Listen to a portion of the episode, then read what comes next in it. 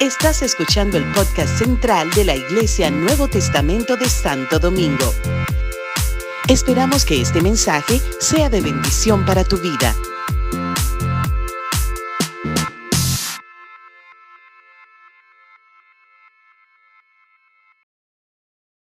Bueno, yo estoy feliz, no hay palabras para agradecer al Señor el privilegio de estar en su casa, que ya es mi casa. Yo me siento que yo soy de aquí. ¿eh? Yo tengo mucha, mucho gozo de estar aquí con ustedes. Y ayer en esa experiencia, yo diría que para mí, eh, una experiencia inolvidable. Yo creo que fue la primera vez que yo traté tantos temas de familia en una sola tarde. Me saqué el jugo yo aquí ayer. de verdad que yo estoy oh, muy contento realmente de lo que pasó ayer y ver la reacción de la gente. No siempre puedo escuchar qué pasa, pero tengo el sentir de que Dios nos bendijo a todos y yo fui edificado y yo creo que ha sido una experiencia inolvidable. Yo eh, doy gracias a Dios por eso. Siempre hablo de, lo que Dios me ha permitido a mí hacer porque en esta vida que tengo, yo cumplo ya unos casi 40 años en el Evangelio. Si yo me convertí cuando era un muchachón y Dios me ha conservado en sus caminos. Pero no ha sido fácil, ha sido tiempos difíciles de una manera o de otra, pero puedo decir que mi Dios siempre ha estado conmigo, ha sido fiel.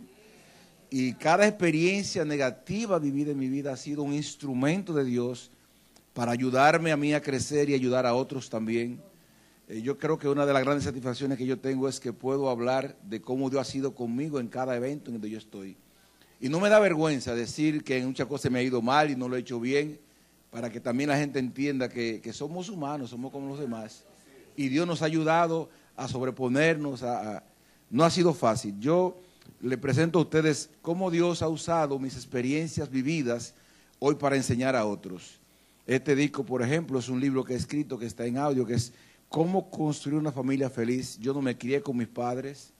A mi papá hubo que quitárselo a mi mamá, que queríamos matar a mi mamá cuando éramos niños y después papá se convirtió en un hombre de bien, gracias a Dios. Y aquí yo hablo de cómo construir una familia feliz en Dios. Aquí tengo un curso para líderes de cómo organizar la vida para servirle a Dios. Es un curso audiovisual. El tema de ayer, para que el dinero no nos separe, cómo usar el dinero en la familia, para que eso no sea un problema. Yo quiero una grabación a ver qué fue lo que yo dije, pastor, de todo eso. Aquí yo hablo de cómo hallar el amor de tu vida. Aquí yo digo cuáles son las 10 cualidades que tiene que tener una mujer para ser una buena esposa y el hombre para ser un buen esposo, para que usted coja bien con quien te va a acompañar. En este tengo consejos para los esposos, para los padres, para los hijos, orientaciones familiares. Aquí hablo de mi experiencia con Dios, cómo Dios trató algunos temas conmigo, cómo me enseñó algunas verdades, reflexiones espirituales. Aquí tengo consejos para los jóvenes. Aquí yo cuento mi testimonio de cómo yo me portaba con mi abuela y cómo Dios me ayudó a mí a ser después un buen nieto. Yo le estoy diciendo que fueron muchas cosas. Dios me ayudó a mí a hacer para mejorar y hoy pararme aquí delante de ustedes. Tengo este para matrimonios. Cuando grabé aquel de cómo hallar amor de tu vida, me dice un señor a mí, y ya que usted grabó uno de cómo hallar, ¿por qué no graba uno de cómo no perder el amor de tu vida? Y escribí este, que es feliz para toda la vida, para matrimonios. Eh, aquí está mi experiencia educativa de cómo educar personas por el método de dominical, entre otros. Es un disco muy interesante. Ese se acabó anoche casi, cómo organizarse para crecer, se, fue la mayoría, cómo poner orden en la vida. Yo tengo un amigo que yo un solo tema y él compró 100 para darle uno a toda la gente que él conoce que está lo loco, de cómo poner orden. Esta es la buena crianza de los hijos, cómo criarlos no importa la edad. Y aquí tengo, señores, yo a veces no puedo creer que sea verdad que yo haya tenido antes 500 libras, y aquí yo hablo de cómo bajar de peso y mantenerse. Yo tengo 200 libras menos que lo que usted ve aquí. Yo andaba con otra gente encima, imagínese usted. Y doy gracias a Dios que me ayuda hoy a educar personas. Yo subí las escaleras tres veces ayer y yo decía, no, pero no puede ser verdad que eso soy yo. Cuando antes no era así, por favor, pastor, gracias. Así que yo doy gracias a Dios por los cambios maravillosos que ha operado en mí. Hay gente que me pregunta a mí por mí, que no se acuerda, que no sabe quién soy yo. Me gustaría pedirle que estén de pie un momentito para leer unos versículos de la Biblia. Yo quiero leer tres textos diferentes, tal vez no pueda pedirle que lo busquen, sino que lo escuchen conmigo. Y los tres tienen una palabra en común. Vamos a verlo. Dice el libro de Josué 24:15, una frase muy conocida dice, pero yo y mi casa serviremos a Jehová. ¿Lo dicen todos conmigo? Uno, dos y tres. Pero yo y mi casa serviremos a Jehová. El otro texto está en Hechos 16:31 que dice, entonces, eh, dice, cree en el Señor Jesucristo y serás salvo tú y tu casa. Y el otro texto está en Lucas 16, versículo 27 al 28, que dice, entonces le dijo, te ruego pues, Padre, que le envíes a la casa de mi Padre, porque tengo cinco hermanos para que, para que les testifique, a fin de que no vengan ellos también a este lugar de tormento. ¿Cuál es la palabra clave aquí? ¿Quién, la ha escuchado? Casa. Vamos a hablar hoy sobre familia. Y oigan lo que yo voy a hacer. Yo voy a hacer una relación de lo que fue Adán y Eva. Yo solamente cogí estos textos para presentarle al principio, pero yo quiero utilizar la historia de Adán y Eva y decir qué nos enseñan Adán y Eva a las familias de hoy de cómo vivir en una vida familiar como debe ser. Oremos. Padre nuestro, en este día maravilloso, no hay palabras para agradecerte a ti el privilegio que es estar en tu casa y poder cantar para ti, poder ofrendar, poder compartir con los hermanos y ahora escuchar tu palabra. Oh Dios, mi oración es que yo solo soy un instrumento tuyo, que yo diga lo que tú quieres, no lo que yo quiera decir, y que estemos abiertos a lo que tú nos quieras enseñar en este día, y que nuestras familias después de hoy sean mejores para ti.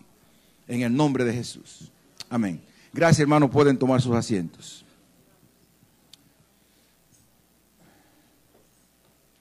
Adán y Eva fueron nuestros primeros padres. Son el primer modelo de esposos, de padres, y Caín y Abel el primer modelo de hijos y de hermanos. Yo en este día quiero hablar para todos en la familia. Yo quiero darle consejos a los esposos, a los padres, a los hijos, a los hermanos, a los abuelos. Aquí todo el mundo va a llevar algo hoy.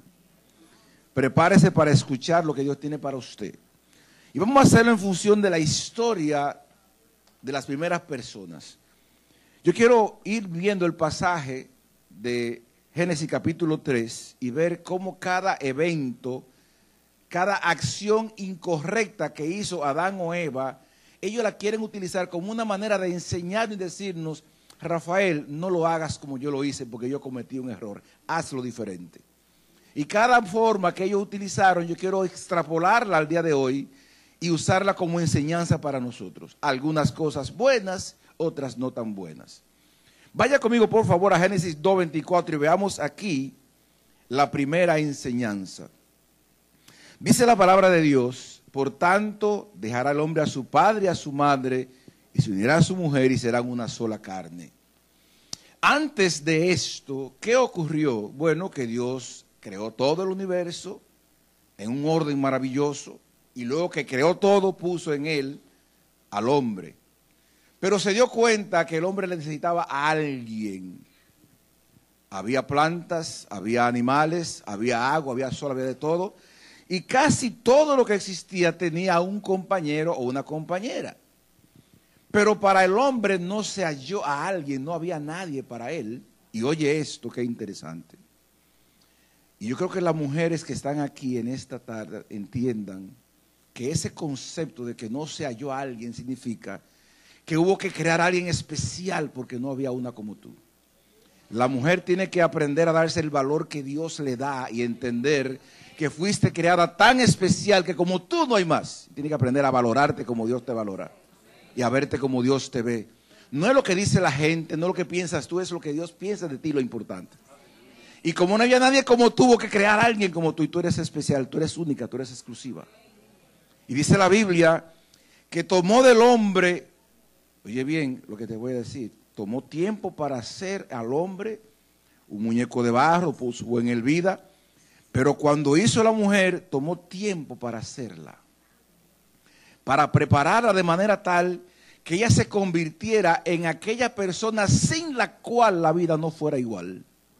Y creó entonces a una mujer con detenimiento, y la hizo y cuando la hizo se la trajo a Adán. Y cuando Adán la ve, él dice, pero esta mujer, esto que está aquí, es como que es mi yo fuera de mí. Si yo me llamo Adán, ella es Adana. Si soy varón, ella es varona. Porque él sintió que lo que estaba frente a él era parte de él. Ese es el, ese es el sentir del matrimonio. El matrimonio es cuando dos personas completamente diferentes, de crianza diferente, de nacionalidad diferente, de formación distinta, un día en la calle ves a una persona que no tiene nada que ver contigo, pero que de pronto su persona, su ser, su físico, provoca algo en ti, despierta algo en ti, que tu ser como que ve una atracción, una conexión inicial con alguien, y no puedes quedarte tranquilo sin tener que acercarte y decirle algo, y llega un momento en que esa otra persona llega a ser tú la otra parte que te faltaba a ti. Y llegas a un punto tal de ir ante un juez y certificar después de ciertos procesos y ciertas conversaciones y ciertas conexiones que quieres pasarte la vida con una persona como esta que un día no conocía, que un día no importaba, pero que ahora sí y acaba de formar lo que es la institución más grande, más importante que existe en la de la tierra, llamada familia, que comienza con matrimonio. Y todo a partir de que cuando se creó esa persona, cuando se crearon esas personas, por naturaleza existiría una manera de conectarnos, que no importa la diferencia que había, algo nos uniría un día. El matrimonio entonces es un milagro, es una gracia, es una bendición, hay que honrarla. Y cuando el, escritor explica cómo se hace la creación, llega a esta conclusión y dice, por tanto, en virtud de lo antes dicho, en virtud de lo acontecido, llega un momento en que el hombre tendrá que dejar padre y madre y unirse a su mujer y ahora convertirla en su persona más importante de la vida, que es tu esposa y tu esposo. Entonces, crear una unidad tal en que se vean como si fueran una sola carne. Es una cosa grandiosa. Por eso, hermano, el día que te enamoras, el día que un hombre se enamora de una mujer, si pensáramos en esto, que es diferente fuera, es que estás comenzando una familia. No es que te conseguiste una mujer que te gustó, no. Cuando te enamoraste, comenzaste una familia, de la que un día saldrán hijos, de la que un día saldrán nietos. Y eso fue Dios que se lo inventó. Eso fue Dios que se lo inventó. ¿Y qué cosa ha hecho esta, en esta vida Dios que sea malo? Todo lo que Dios hace es bueno. Dice la Biblia en gran manera. Por eso el matrimonio es la relación más especial que existe sobre la faz de la tierra. No hay una mayor que esa. ¿Sabe que cuando estaba en proceso de la muerte de mi esposa, yo me leí el libro que yo cuento en el testimonio? Y en el libro hay un estudio que se hizo donde se explica que de las 10 experiencias más traumáticas que puede vivir un ser humano, oye esto que te voy a decir, la pérdida de tu cónyuge es la número uno. Ah, que es un hijo, no. El que no entendió lo que era matrimonio, cualquier otra cosa es más importante para ti, pero el que entendió que es matrimonio, esa es la pérdida más grande que tú puedes tener, porque era la única que era para toda la vida. Entonces, para hermanos, el tener matrimonio debe ser visto como un privilegio. Eso hay que honrarlo. Y aquí dice que por razones de creación y de propósito en Dios para tu relación, tú tienes que unirte a esa persona y tenerla como la número uno porque es así que cumples el propósito de Dios. No te enamoraste para tener una persona o para tener alguien al lado tuyo, te enamoraste para comenzar una familia, para que viviendo en esa familia correctamente, como hijo, como esposo, como padre, como hermano, como abuelo, cumplieras el propósito de Dios, el cual era hacer vivir, dramatizar en este diario vivir lo que era Dios allá viviendo nosotros aquí. Eso es familia. ¿Cómo yo puedo dramatizar, vivir día a día? Lo bueno que es la vida de la Trinidad en Dios allá arriba, vista del ser humano. En otras palabras, hermanos, repito, la familia es más seria de lo que tú te puedas imaginar. Cuando habla Dios de familia, vemos un concepto maravilloso. Si tú analizas lo que Dios quiere que el hombre haga con su mujer en Efesios capítulo 5, es increíble las cosas que Dios explica ahí diciendo, maridos, amad a vuestras mujeres bueno, cualquiera puede amar a una mujer y decirle que la quiere, pero yo lo que sigue, así como Cristo amó a la iglesia y se entregó a sí mismo por ella. ¿Cómo? ¿Qué es lo que tú estás diciendo? Señores, tú estás viendo de qué nivel de amor se habla. Y cuando dice la mujer que esté sujeta a su marido, no está diciendo esclaviza, te está diciendo aprende a crear un equipo con alguien a entender que no eres tú la que manda, sino que tú eres parte, eres colida de un proyecto, de un plan, de una institución en la que tú no serás la que está encima, pero estás al lado para acompañar, no para desvirtuar, para cumplir un plan de propósito de Dios, que es cuál, vivir aquí la vida familiar como práctica de la vida eterna en la eternidad. Sencillamente como eso. Y cuando no vivimos así, estamos desnaturalizando y deshonrando lo que es familia y lo que es matrimonio. Yo siempre cuento esto. Cuando mi hermano se casó, mi hermano tiene ya 30 años de casado, antes de casarse fuimos cinco personas, mis abuelos, mi mamá, mi hermano y yo, a pedir la mano a la romana de, de su esposa, eran novios. Cinco personas más los nueve hermanos y sus padres, once, ahí habían 18 personas. Ahora, de pronto éramos cinco, ahora somos 18. Pero mira qué interesante, hace poco yo fui a un cumpleaños de una de las sobrinas y yo conté cerca de 60 personas. Digo, yo ven acá, ¿y cómo se multiplicó esto tanto? Que de 11 llegamos a ser 60 en 30 años. Y yo decía ese día, wow, pero cuando Candito y Gloria se casaron no pensaron que de aquí saldría tanta gente. ¿Verdad que no? Y esa es la vida, hermanos. Te enamoras, te casas, tienes hijos, crece la familia, nos expandimos. Por eso es que es importante tener cuidado con quien tú formas esa familia. Porque atracciones con mucha gente va a haber. Tú tienes la autoridad y el derecho de escoger el que tú entiendas que sea mejor para con ese cumplir un propósito. Hay que saber escoger. Porque con quien va a hacerse algo grande como esto, hay que calificar para eso. Hay que ser para hacer. Entonces aquí habla, primer consejo es valora, cuida tu persona, la que está al lado tuyo, tu relación. ¿Qué tanto cuidas y valoras a tu pareja? Mi pregunta. ¿Qué tan importante es? ¿Qué lugar ocupa en tu vida? Segunda recomendación, vaya conmigo a Génesis 3.1 para que vea aquí el primer error y qué nos enseña Eva y Adán de este primer error. Dice la palabra de Dios, pero la serpiente era astuta, más que todos los animales del campo que Jehová Dios había hecho, la cual dijo a la mujer, con que Dios os ha dicho, no comáis de todo árbol del huerto. Adán y Eva, sobre todo Eva, le recomienda a las parejas evita estar tú por un lado y otro por el otro. En otra palabra, estén lo más cerca posible el uno del otro. Física, mental, emocional y espiritualmente cerca. Conectados. Con una misma mente. La palabra que usaba ahorita fue una sola carne. Porque cuando cada quien coge por su lado, no se queda así, alguien entra cuando abres un espacio en tu relación, en que tú coges por allá y yo cojo por aquí, no te creas que el espacio se quedó vacío, alguien entra ahí. Fue cuando Satanás vino y dijo, con que Dios, diga que Dios dijo, y eso es importante. Diga que Dios dijo, ¿y qué es eso que dijo? Y vienen entonces las propuestas, las ideas, los conceptos, las experiencias que amplían el espacio y te aíslan y te separan más. Simplemente, ¿sabe por qué? Porque abriste una puertecita, una ventana, y como digo, no se quedó vacía, alguien entró.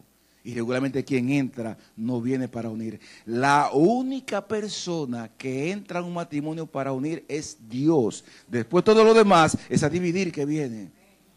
El problema de esto está en que desde que tú te desconectas, te aíslas y comienzas por tu cuenta a hacer cosas, cuando siempre debió ser al lado de otra persona, entra todo lo que va a venir dañando lo que bueno fue un día.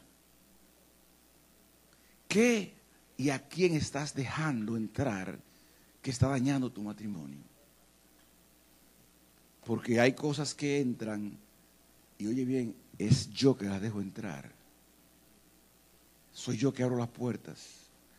Adán por un lado, Eva por el otro, como estaban separados, cualquier cosa vino.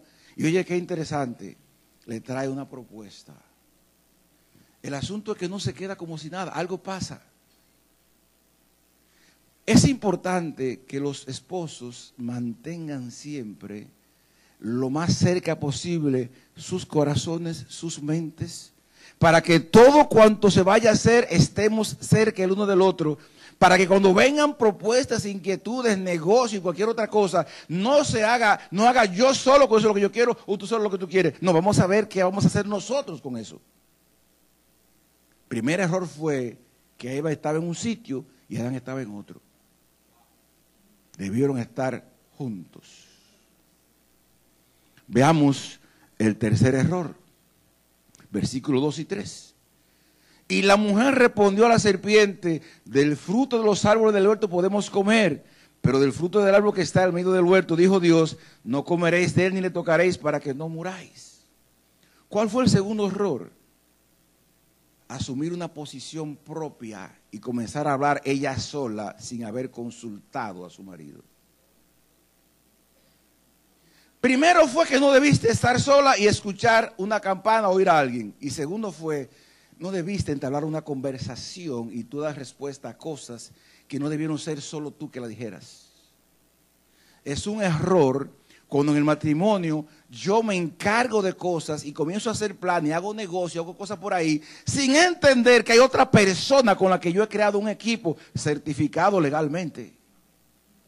Peligro.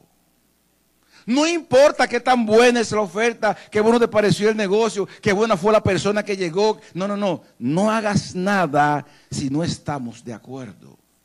No respondas por tu cuenta. No hagas planes solo. No hagas proyectos solo. Aprende a crear un equipo con la persona que está contigo.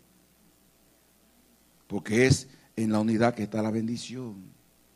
La Biblia dice si dos o más se pusieren de acuerdo en cualquier cosa que pidiesen, será hecho. En otras palabras, hay una bendición en la unidad, en el acuerdo. El que ella dijera, no, debemos hacer esto y esto y esto, espérate, nunca debió responder. Ya comenzó a dejarse influenciar, a tomar posiciones propias, a creerse que ella estaba sola. No, error. Ella nos dice, no cometan el error que cometí yo de creerme que yo era la que mandaba y que era la que sabía. Y el hombre creece que los cuartos soy yo que lo pongo y hago lo que yo quiera. Error. El matrimonio supone el crear un equipo con alguien en que yo no decido nada por mí, porque cualquier cosa que yo decida aquí va a impactar positivo o negativamente a quien está a mi lado. Yo quiero que tú entiendas que cuando yo soy soltero hago, hago, lo que yo quiera y voy para donde yo quiera, y lo importante es lo que me gusta, cuando me caso, lo importante es lo que conviene para el matrimonio, para la familia. Aunque me guste el televisor y me guste el carro y me guste la tablet, yo pienso ahora que yo no soy yo, yo soy varios. Y yo no pienso en lo que me gusta a mí, pienso en lo que conviene a la familia. No decido solo, no pienso en mí solo, pienso en que hay alguien más que va a pasar consecuencias si yo tomo decisiones correctas o incorrectas. Y Eva comienza a hablar. Ella se le olvidó que ella estaba casada, que tenía un marido, que tenía gente y comienza a hacer cosas y a tomar decisiones. Hermano, usted no se imagina, usted no se imagina las catástrofes familiares que yo he visto en la consejería, porque uno dijo que él era el que sabía, que esos cuartos eran de él, que él es el que hace lo que quiera, o que ella es la que tiene la... Y por haberlo hecho por su cuenta, usted no se imagina los daños, oye esto, a veces irreversibles, a veces irreversibles que ha vivido la familia porque uno se creyó que él solo era familia o que ella solo era familia. Error. Hermano, qué triste es cuando funcionamos así. Otra enseñanza. Versículo 4 y 5 dice, entonces la serpiente dijo a la mujer, eh, ¿qué va? No moriréis, sino que sabe Dios que ya que comáis de, comáis de él, serían abiertos vuestros ojos y seréis como Dios, sabiendo el bien y el mal. Mira, el, cuarto error tercer error, cuarta recomendación es que permitió la interferencia. No solamente fue que andaba sola por su cuenta, no fue que tomó decisiones y comenzó a responder sola, es que ahora permite que Satanás le hable. Dejó que entrara. Óyeme, hay que tener cuidado de a quién dejamos entrar a nuestro matrimonio. Nadie puede venir a entrar aquí a decidir por nosotros que no seamos tú y yo, nadie más. Y yo sé que lo que voy a decir ahora es un poquito drástico, pero óyeme esto. Papá y mamá, gracias por el consejo que nos dan. Yo acepto cualquier recomendación. Nunca que me des órdenes ni me manipules, porque aquí yo soy que decido qué se va a hacer. Es así que va, hermanos. Así que los padres pueden recomendar, pueden sugerir, no más de ahí. Amigo, tú puedes decir algo, mira, yo estoy viendo tal cosa, tengan cuenta con eso, pero no más de ahí. No permitas interferencias, porque dicen por ahí que el mundo critica, pero no mantiene. Vienen y dejan una cosa y van por ahí. El día que viene la consecuencia no aparece nadie. Tú eres el responsable de tu familia. Decide en tu familia lo que tú entiendas que sea mejor. Pero las interferencias son peligrosas. comenzó a escuchar, se metió el diablo ahí. Entonces, cuando viene la interferencia, repito, es a dividir que viene en tu vida, en tu familia, en tu negocio, donde quiera que entró y que no debió entrar un día, vino a dañar. Y el problema fue que tú se lo permitiste. Fue peligroso que se pusiera a escuchar, dejó que entrara. Y oye qué interesante. Lo que la serpiente dice tiene cierta cosa de verdad. Tú vas a tener ahora habilidades, destrezas, van a pasar cosas en ti es que, oye, ¿qué es lo que pasa con la tentación? ¿Sabes qué es una tentación? Una facilidad. Te van a poner chévere, te va a hacer, el negocio va a ser rentable, te va a dar beneficio, va a gustarte. las propuestas nunca serán cosas que no sean atractivas, siempre serán cosas atractivas, porque la idea es cautivarte, cauterizarte, esclavizarte. Y trajo cosas que llamaran la atención, a lo que tú no pudieras decirle que no. Es más, es que nunca debiste escucharlo, porque tú no tienes capacidad para responderle que no a eso. Debiste estar fuera de ahí.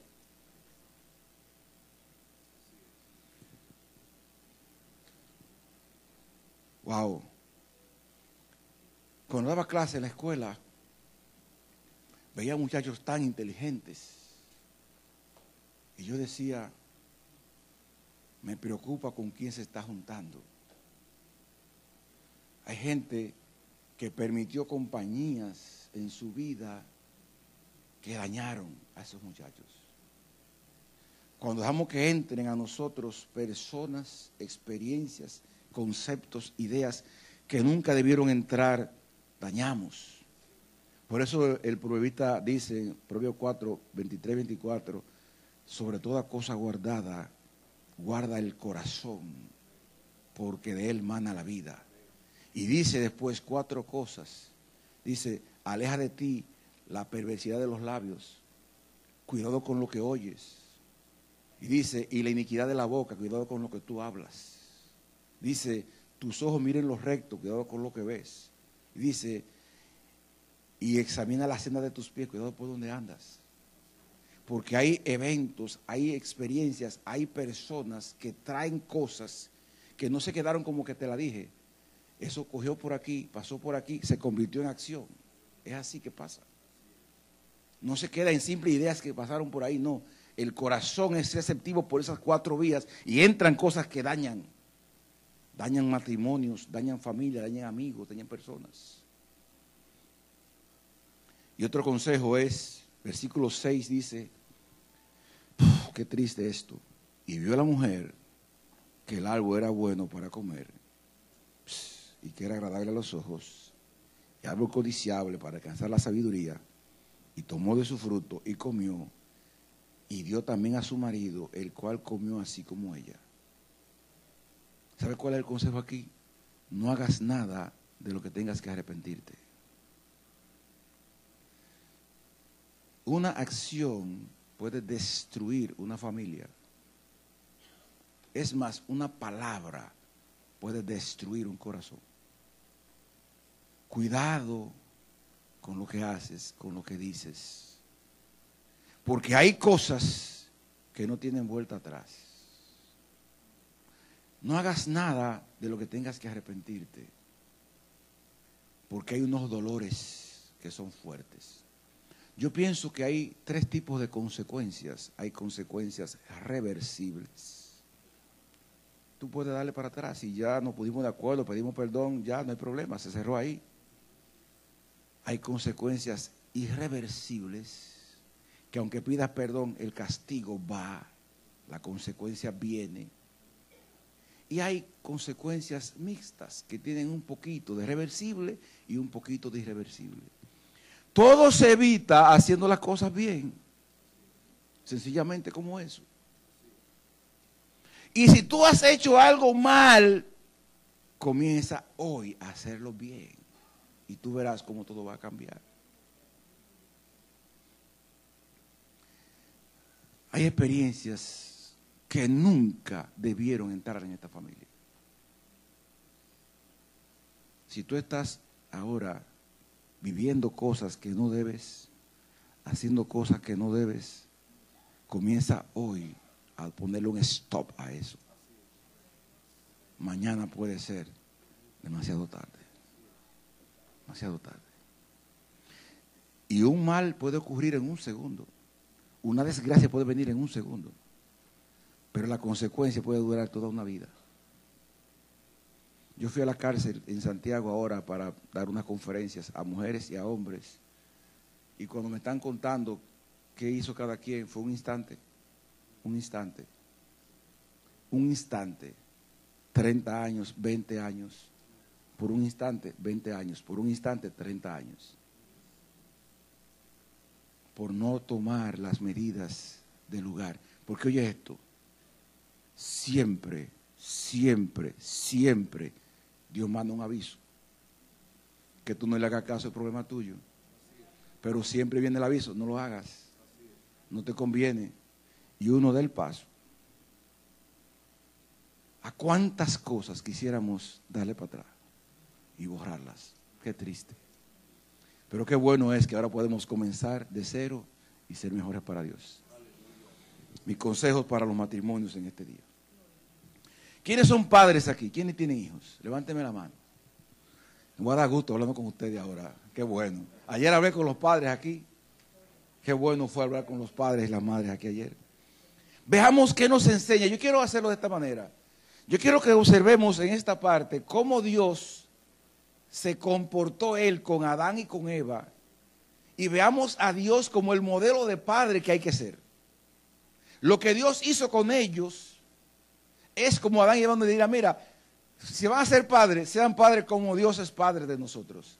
no, cojan el ejemplo de nosotros, no cojan el de él. Mira qué interesante. En el versículo 7 dice, entonces fueron abiertos los ojos de ambos y conocieron que estaban desnudos.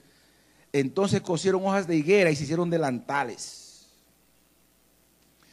El primer consejo aquí es, porque ellos se vieron desnudos, ya ahora podemos ver quién tú eres.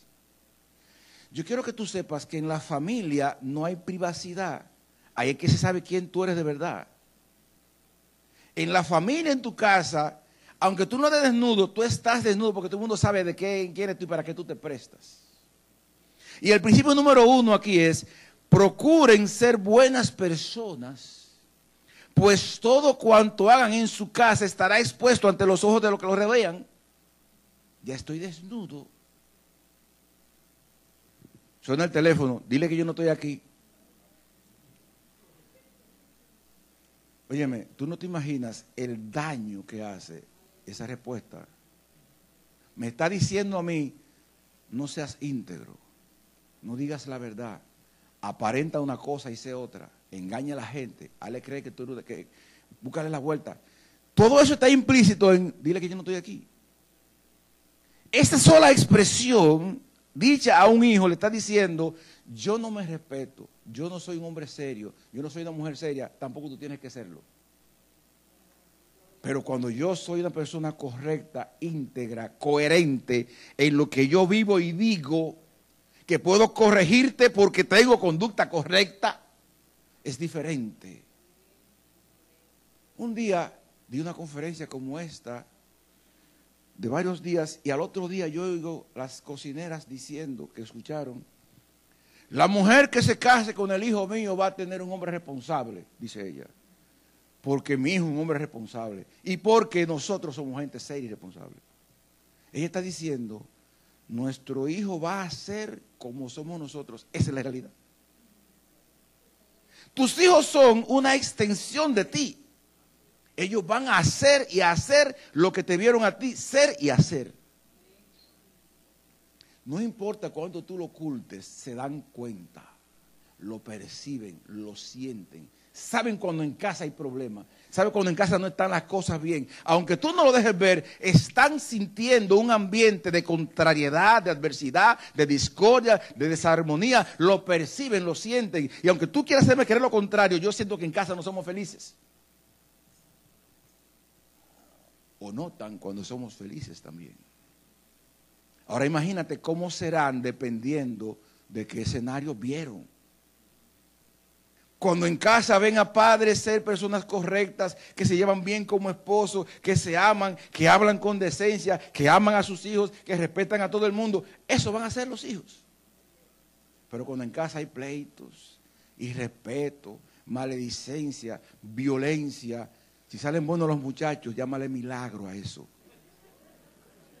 Sencillamente, como eso, hermano.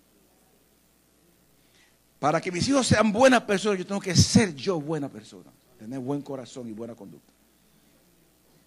Versículo 8 dice, y oyeron la voz de Jehová, Dios, que se paseaba en el huerto al aire del día, y el hombre y su mujer se escondieron de la presencia de Jehová, Dios, de entre los árboles del huerto. Oye el punto aquí. Cuando ellos se esconden, ¿sabe por qué se escondieron? Porque llegó alguien. Y yo quiero destacar aquí una expresión la presencia de Dios hizo acto. ¿Cómo deben ser los padres? Así como Dios estuvo, para crearlo, para acompañarlo, que siempre hablaba con Adán, con Eva y compartía, el día que le hicieron mal también estaba ahí. Los padres están con los hijos en las buenas y en las malas.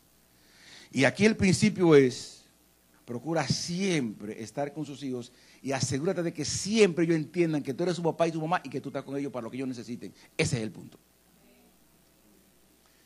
Yo lo que te voy a decir, voy a ser un poquito drástico con esto.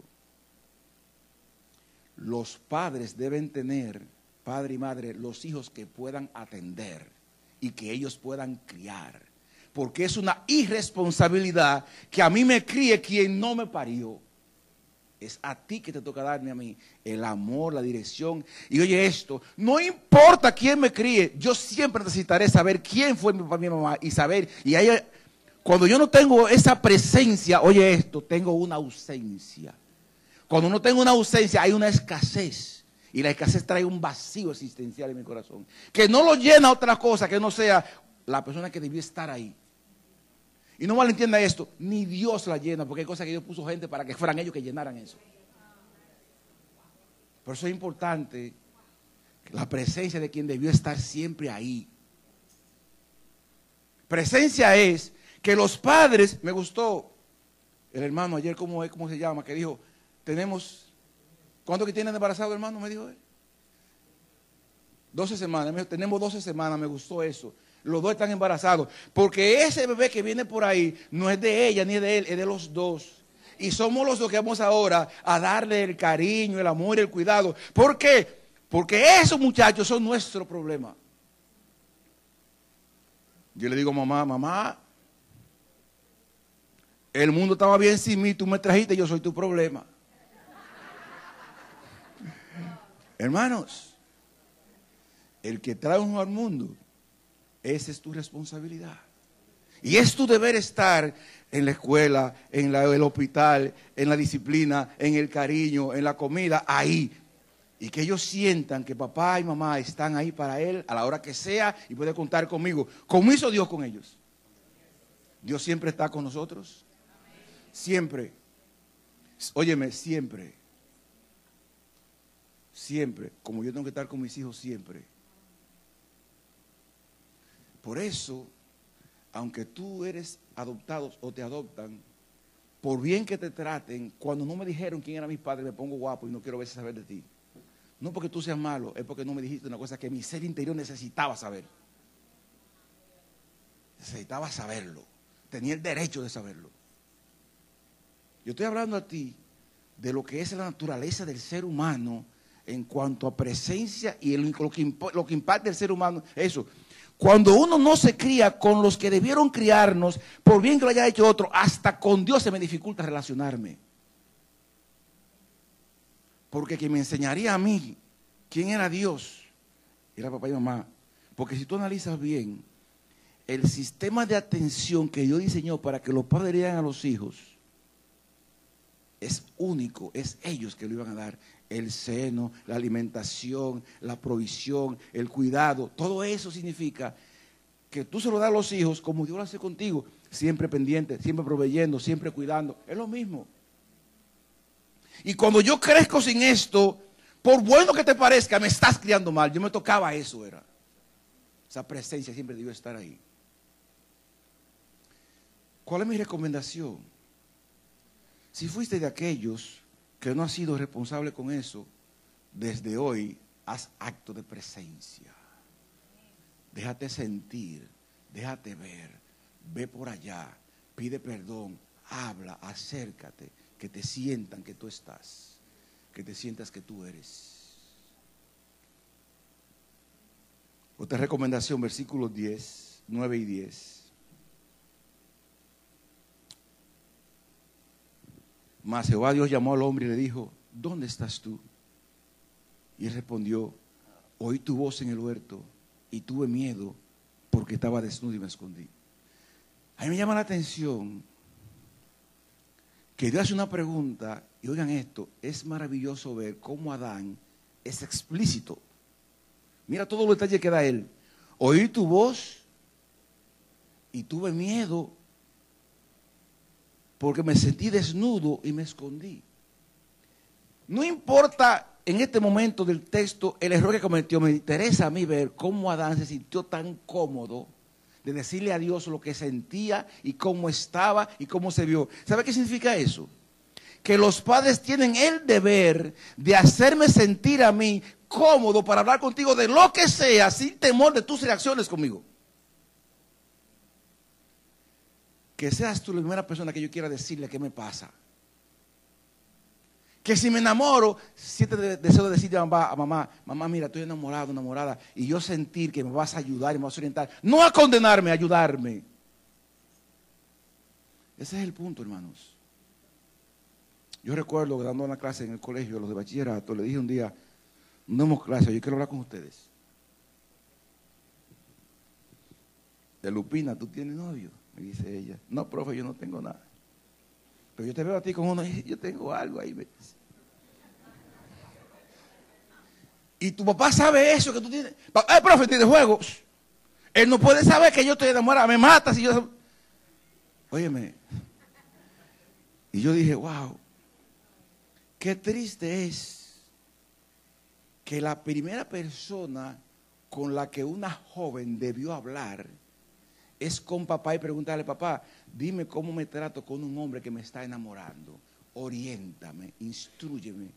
Y esa muchachita dijo, si papá sabe que estoy enamorada, me mata. Es decir, yo no tengo la confianza de hablar con él. ¿Sabe qué hacen? Que hablan con quien no deben. Si es que hablan, hablan con quien no deben. Porque el problema está, oye lo que te voy a decir, el problema está en que no encontraron a alguien que la orientara muchas veces. Hermanos, Nuestros hijos tienen que encontrar en sus padres con quien expresar lo que hay en su corazón sin temor, sabiendo que ellos nos darán la respuesta más amorosa, más cariñosa y la mejor orientación, porque se supone que en este mundo nadie nos ama como ustedes. Se supone. Versículo 11. Y Dios le dijo, ¿Quién te enseñó que estaba desnudo? ¿Has comido el árbol que yo te mandé que no comieses? ¿Sabe cuál es el punto aquí? Confronta cualquier condición o acción inadecuada de tus hijos. Vine, escuché lo que me dijiste, pero quiero que sepas que no estuve de acuerdo con lo que hiciste. Dice la Biblia que el padre al hijo que ama disciplina. Si me amas, corrígeme. Cuando tú no confrontas conscientes, apoyas lo mal hecho. Tienes que decirme lo que estoy haciendo mal y castigarme, aunque me duela y aunque te duela. Yo prefiero que nos duela ahora a que nos duela toda la vida. Siempre recuerdo, cuando era un jovencito, vi a un hombre haciendo un hoyo en mi pueblo. Y le pregunto, Javier, ¿y qué le pasó a usted en la espalda? Porque tiene la espalda marcada. Él sale y comienza a contarme. Lo que pasa es que yo llegaba a casa y traía ullamas y plátanos y me celebraban. Yo pensaba que estaba bien. Esas marcas que tú ves ahí atrás eran los golpes que la policía me daba para sacar mi información, porque yo me convertí en el ladrón del pueblo. Te estoy diciendo que no haber confrontado a un muchacho lo convirtió en ladrón, un delincuente, y yo me digo, ¿quién debió tener las marcas atrás?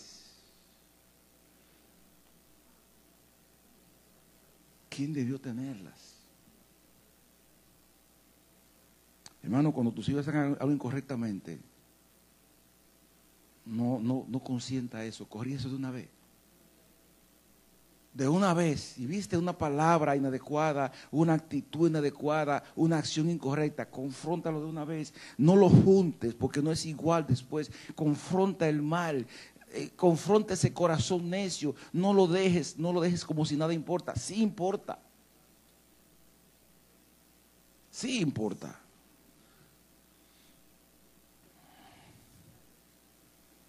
Versículos 12 y 13. Y el hombre respondió, la mujer que me diste por compañera me dio del árbol y yo comí. ¿Sabe cuál es el principio? Asumamos las responsabilidades de nuestras acciones. Ah, que el mundo está mal hoy, que la situación está difícil, que, que a los muchachos digan, mentira. Si tú lo crías bien, van a ser buenos hijos, porque dice la Biblia, instruye al niño en su camino y aun cuando fuera bien no se apartará de él, dice la palabra de Dios.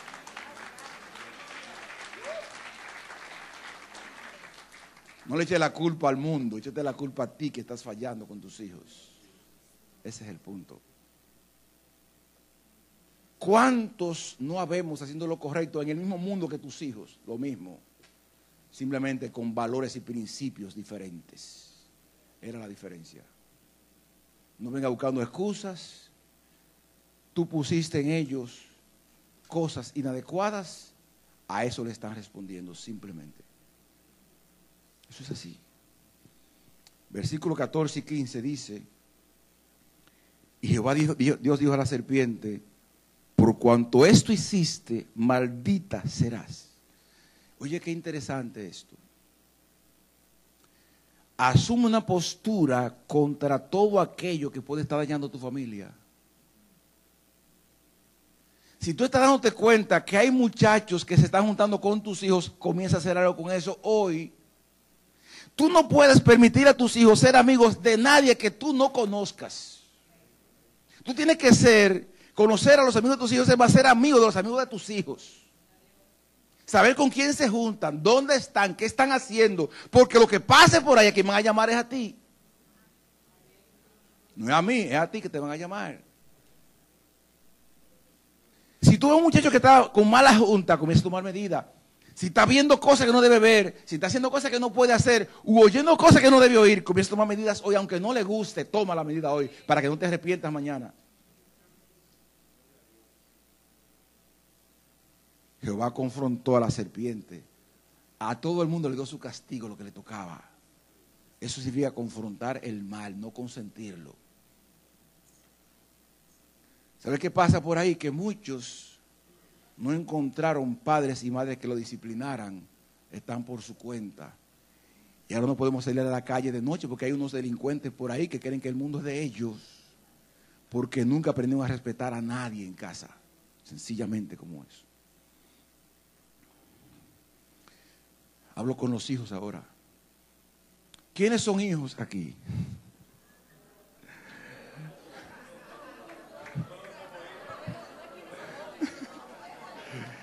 Miren, voy a hablar con los hijos. Vamos al capítulo 4, versículo 1, donde dice, conoció Adán a su mujer Eva, la cual concibió y dio a luz. Ya. Los hijos, oye esto, tus padres, nuestros padres, fueron el instrumento que Dios utilizó para traernos a este mundo. No importa, eh, oye bien esto, no importa cómo fue que se unieron, no importa cómo lo hicieron, ni dónde lo hicieron, ni importa cómo nos criaron, como quiera hay que honrarlos. El solo hecho de que saliéramos de ellos es una razón suficiente para honrarlos. Porque sin ellos tú no existieras. Que diga aquí que ellos concibieron y dieron a luz, ya significa, ya son alguien a quien hay que honrar. Y yo pienso lo siguiente. Yo tengo una hija que quiere de los tres meses pero piensa en ustedes. Piensa en lo que implica cuando un bebé de noche llora. A propósito, tienen que pensar en cuántas veces van ustedes a dormir o no a partir de ahora. Pero oye esto, cuando un bebé llora, ¿por qué los padres se levantan a medianoche? Ellos pudieran dejarlo porque ellos se van a dormir otra vez. No, pero el cuidado natural que Dios puso en los padres y las madres hace que si lloran, yo me levante a ver qué pasa y me asegure de que están bien. Y cuando se duermen, yo voy y me acuesto.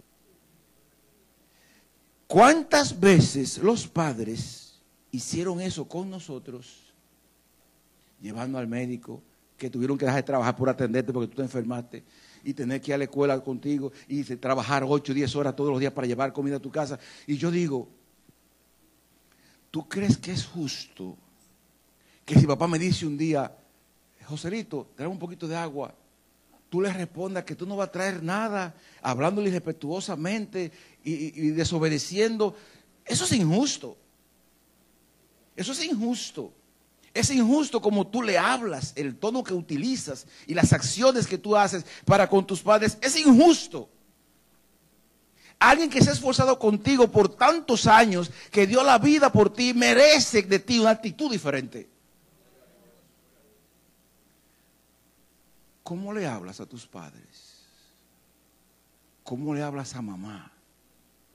¿Qué tanto tú respondes cuando tú debes obedecer? ¿Sabe qué debiera decirle un hijo a papá? Sí, papi, sí, mami, lo que tú digas. Aquí está lo que tú pediste. ¿Qué más tú quieres? ¿Qué hago? Dime. Porque, oye esto, honra es alegrar el corazón de los padres. Tú sacrificas cualquier cosa con tal de que mis padres se sientan bien. Eso es honrarlos. ¿Y sabe qué es obedecer? Cuando yo, respetando la autoridad, hago lo que ellos me piden con amor. Si tú, si tu padre te pide a ti que le traiga un poquito de agua, que tiene sed, y tú traes el agua, la pones ahí, y tú quieres beber, está. No obedeciste, trajiste agua, pero no obedeciste. La obediencia implica traerla y con gozo. Mira, papá, esta agua para ti es más, si es posible, dásela en la boca para que papá sienta que vale la pena tener un hijo como tú. Eso es honrar a papá y mamá. Y cuando uno es así, independiente de cómo hayan sido, dice la Biblia, que Dios nos da buena y larga vida sobre la tierra. Hay que honrarlos, hay que obedecerlos y hay que hacerlos sentirse, en el buen sentido de la palabra, orgullosos de hijos como nosotros. ¿Cómo eres como hijo? Es mi pregunta. Eso que salieron de casa, ¿cuándo fue la última vez que llamaste a papá y a mamá? ¿Cuándo fuiste a ver cómo estaban? ¿Viste si comieron o no? ¿Viste cómo amanecieron? Porque oye esto que te voy a decir. Tus hijos te van a tratar a ti como te vean a ti tratar a tus padres. ¿Oíste eso? Tus hijos te van a tratar a ti como vean a papá tratar a sus propios padres. Ya que te fuiste de casa, está pendiente, tómate un día para ir a casa de ellos, para estar con ellos, para hablar con ellos, para salir con ellos. Si tienen que llevar al médico, llévalo al médico, llámalo para ver cómo están, proveeles para ellos. Hazles sentir que aunque te casaste, no te perdieron. Hazles sentir eso.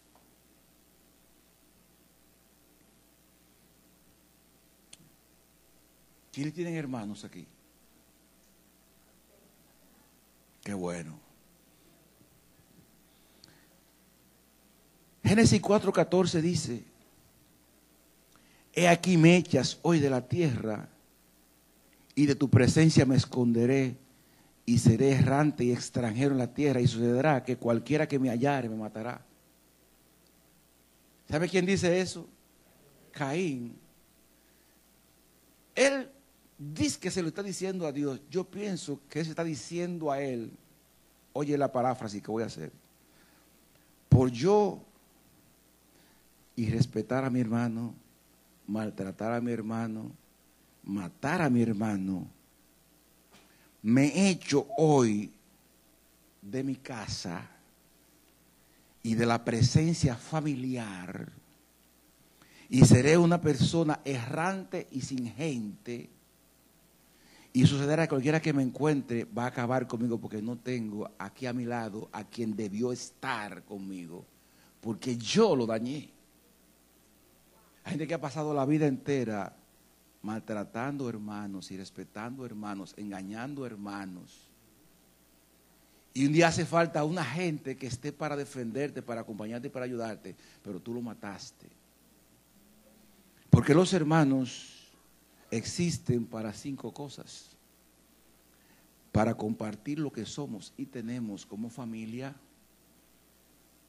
para aprender a manejarnos con la diferencia de los demás, porque tengo un ahí que no es como yo, para tener a quien unirnos para enfrentar nuestras luchas juntos en este mundo. Cuatro, para recordar nuestras experiencias familiares a partir del trato recibido de otros padres, recordar lo bueno que fue y cinco, para aprender a apreciar el amor de Dios visto desde la fraternidad. Eso es ser hermanos. Y dice la Biblia que tan importante es el hermano que es un referente cuando dice, en todo tiempo ama al amigo que es como un hermano en tiempo de angustia. ¿Cómo eres con tus hermanos? Oye esto. Cuando mi esposa enfermó de cáncer, que duró un proceso de cuatro meses, en Estados Unidos se apareció una persona y me dijo, déjamela a mí, que una semana me voy a encargar de ella, descansa tú. Mi hermano fue allá y se encargó de mí y de ella. Y la cuidaba, iba al hospital con ella, todo lo hacía él. Déjame ayudarte. Y cuando fui a la iglesia ahora por la mañana, todos los días, iba conmigo a orar. Qué bueno es así. ¿Cómo eres con tus hermanos? ¿Cómo eres con tus hermanos? Abuelos y otros familiares, dice la Biblia, y veas los hijos de tus hijos. Paz sea sobre Israel. Aquí puede que haya personas que cumplen los cinco roles. Son hijos, son esposos, son padres, son hermanos y todavía pueden ver nietos. ¿Qué privilegio tienes? El que tiene ese privilegio tiene que honrarlo. ¿Sabe qué es una familia funcional? Es aquella en que los esposos se valoran y se dan el uno al otro el primer lugar. Uno. Dos, los padres atienden a cada uno de sus hijos dándole tiempo de calidad todos los días. Los hijos obedecen y honran a sus padres, número tres. Cuatro, los hermanos se respetan y se aman y manejan sus diferencias. Y cinco, los abuelos y otros familiares colaboran y disfrutan de la vida en la familia. No consienten los nietos ayudan a que los hijos críen bien sus hijos como ellos entiendan que deban hacerlo. Pregunto, ¿qué implica que nuestras familias sean funcionales? Yo creo que Josué dijo la clave. Antes de comenzar a pensar en qué debiera hacer otro, él dijo, yo, primero yo, y luego yo voy a mover a mi casa. ¿Qué tal si cada quien que está hoy aquí dice, yo voy a hacer lo que en cuanto a mí concierna, para que mi familia viva de manera correcta? Y eso va a ser tan bueno que todos los demás van a querer cambiar a partir de cuando yo cambie. Y llegará un momento que no solamente yo cambiaré, ni mi casa cambiará, otras casas cambiarán. Porque van a ver en nosotros la actitud correcta. Cierra tus ojos, quiero hablar contigo.